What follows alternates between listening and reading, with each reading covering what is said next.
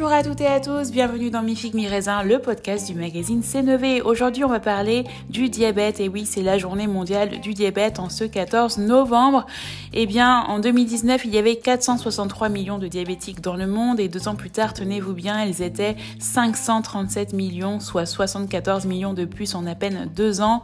Le diabète concerne donc beaucoup trop de personnes en France et dans le monde et on parle même de maladie du siècle ou d'une nouvelle épidémie.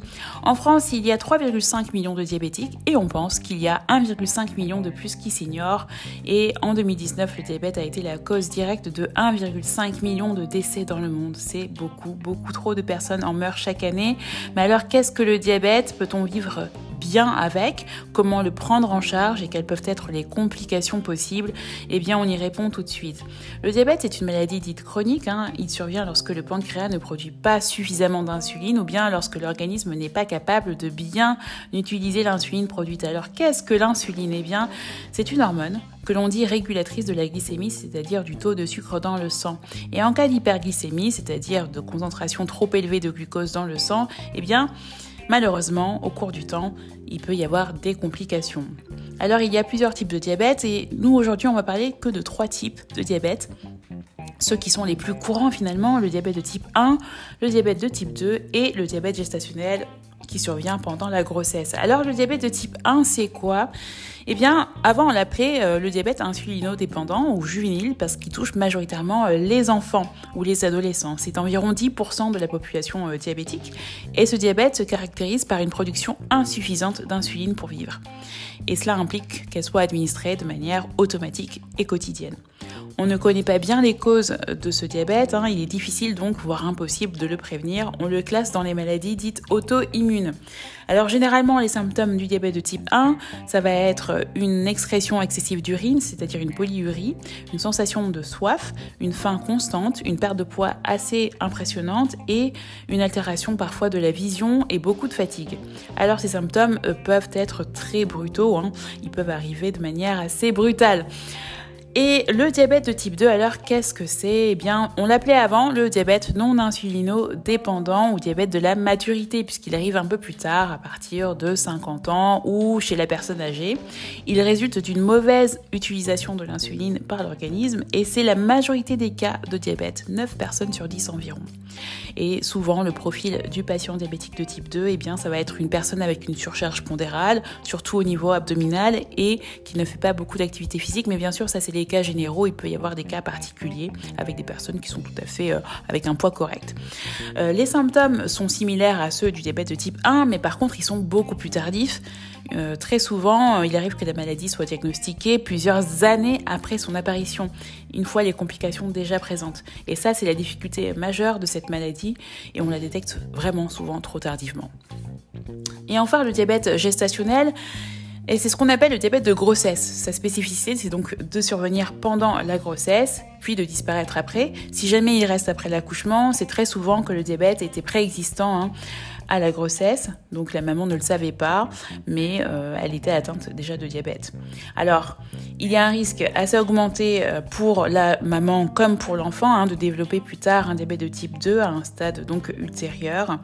Euh, le diabète gestationnel est souvent diagnostiqué au cours du dépistage prénatal et rarement en raison de la survenue donc de symptômes du diabète. Alors, quelles sont les complications possibles du diabète? De manière générale, un diabète déséquilibré hein, sur le long terme, ça entraîne des atteintes graves de plusieurs parties du corps et plus particulièrement des nerfs et des vaisseaux, les petits comme les gros. Et c'est ce qui implique que le diabète peut être une cause importante de cécité, donc le fait de devenir aveugle, d'insuffisance rénale, d'infarctus du myocarde ou bien d'accidents vasculaires cérébraux et même parfois euh, d'amputation des membres inférieurs. Alors c'est à peu près 10 000 euh, cas par an en France. Alors, comment est-ce qu'on peut prendre en charge le diabète? Alors, avant tout, c'est important de le prévenir en ayant une bonne hygiène de vie physique et alimentaire et en faisant des dépistages de temps en temps, surtout lorsqu'on est plus à risque. Par exemple, si on a des membres de la famille proches qui ont eu du diabète. Il y a un auto-questionnaire qui est possible à faire seul en ligne et qui s'appelle le FINRISC. C'est un questionnaire qui a été validé par les institutions hein, telles que la HAS, donc la Haute Autorité de Santé, et qui permet de dépister les personnes à risque du diabète.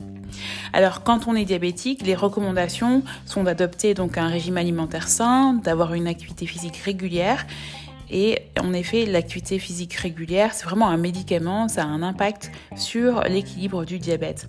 Pour les diabétiques de type 1, généralement, il y a un traitement par insuline qui est obligatoire pour vivre et dans certains cas euh, de diabète de type 2, quand l'activité physique et l'alimentation ne sont pas suffisantes, eh bien il peut y avoir euh, euh, des antidiabétiques oraux, mais aussi de l'insuline également dans certains cas. Alors quelle surveillance faut-il euh, avoir pour éviter euh, les complications? Eh bien une bonne surveillance médicale déjà, ça permet de ralentir ou d'éviter les conséquences du diabète. Donc il faut notamment euh, surveiller les yeux une à deux fois par an, le cœur, les reins, les dents, mais aussi les vaisseaux chaque année car avec le temps le diabète peut entraîner des lésions au niveau donc cardiaque, vasculaire, oculaire, rénal et nerveuse comme on l'a vu tout à l'heure.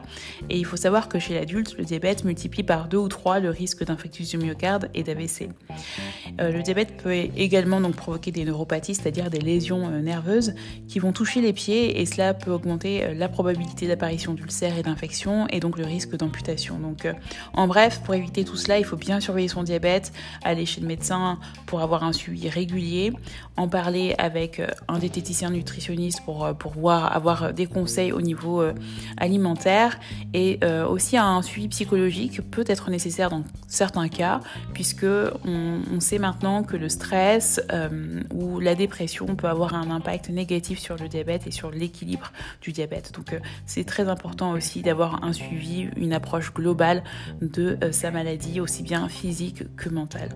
Voilà, vous, pouvez également lire notre article en ligne sur C9. À très bientôt pour plus d'infos.